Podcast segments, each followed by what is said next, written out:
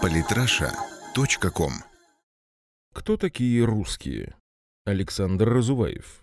Чтобы понять, кто такие русские, надо определиться с базовыми понятиями. Есть государство и есть этнос. Великороссы как этнос сформировались примерно при Иване Грозном, то есть мы достаточно молодой этнос. Срок жизни этноса – тысяча-полторы тысячи лет, если, конечно, никто не поможет умереть раньше. Но кто сейчас, кроме дремучих историков, помнит каких-нибудь палапских славян или меркитов? Наше государство, вернее сказать империя, возникло намного раньше нашего этноса, при Батухане. Просто со временем столица оказалась в Москве. Если бы Москву в свое время взял Тамерлан, то столицей империи, вероятно, был бы другой город, а государственной религией был бы ислам. Но вернемся к реальной истории. Мы очень долго варились в ордынском котле, в значительной степени став именно его продуктом, переняв от Орды организацию государства и уклад жизни. Москва изначально проигрывала по ресурсам всем своим конкурентам – Польше, Швеции и Турции но за счет трудолюбия, доблести и хитрости в итоге создала Великую империю. Для народов Сибири и Азии мы были своими. Многие из них считали за честь платить дань белому царю. Период Романовской империи принято считать наивысшей точкой русского величия. В этом, конечно, есть большая доля истины. Однако немецкая романовская династия, как и сам Питер, были слишком европейскими, слишком западными. Романовы в значительной степени воспринимали Сибирь и шире Русскую Азию как свою колонию, а слишком поздняя отмена крепостного права и запоздалый старт капитализма изначально поставили огромную Евразийскую империю в положение догоняющей. Крымская война – это не только подвиг, но и великий позор, о котором помнят в России до сих пор.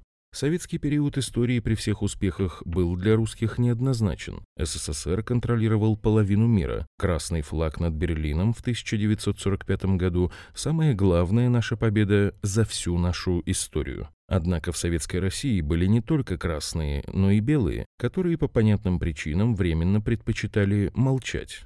Даже детей в церкви крестили тайно, опасаясь серьезных проблем на работе. Великороссы были основным ресурсом глобального красного проекта социальной справедливости. Однако ресурса в итоге не хватило. Нам просто захотелось послать навязанную большевиками коммунистическую идею к черту и зажить обычной буржуазной жизнью. В результате в 1991 году Союз распался. Распался не из-за национал-освободительной борьбы окраин, а просто потому, что так захотели мы, русские.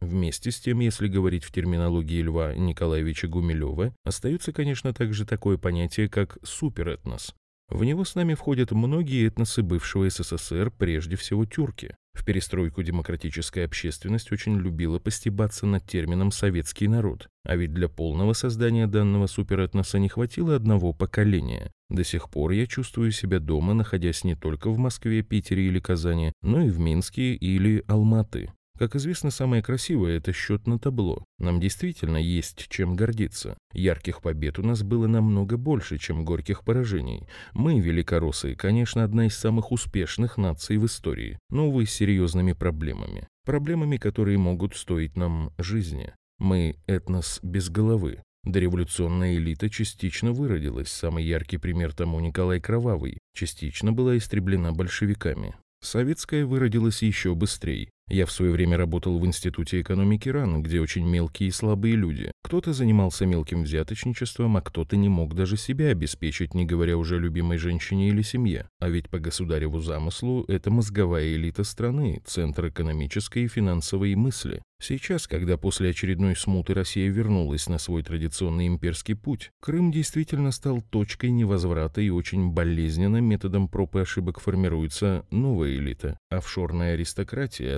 осталась в прошлом. О ней, как и о знаменитых ельцинских выборах 1996 года, уже мало кто вспоминает. Но процесс формирования новой элиты в любом случае будет длительным. Надеюсь, она будет злой и честолюбивой. Иначе буржуазной России в современном мире просто не выжить. Ну или закончит, как царская или советская. В этом плане опыт криминальной революции и приватизации 90-х, да и просто жесткого молодого развивающегося рынка будет очень полезен, так сказать, зло и добро, тренировка перед решающими баталиями. В свое время год работы инвестиционным аналитиком в одной из финансовых компаний полностью изменил авторы этих строк.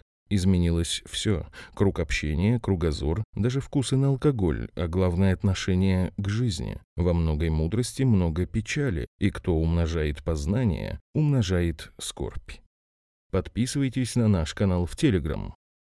Самые интересные статьи о политике и не только. Читайте и слушайте каждый день на сайте polytrasha.com.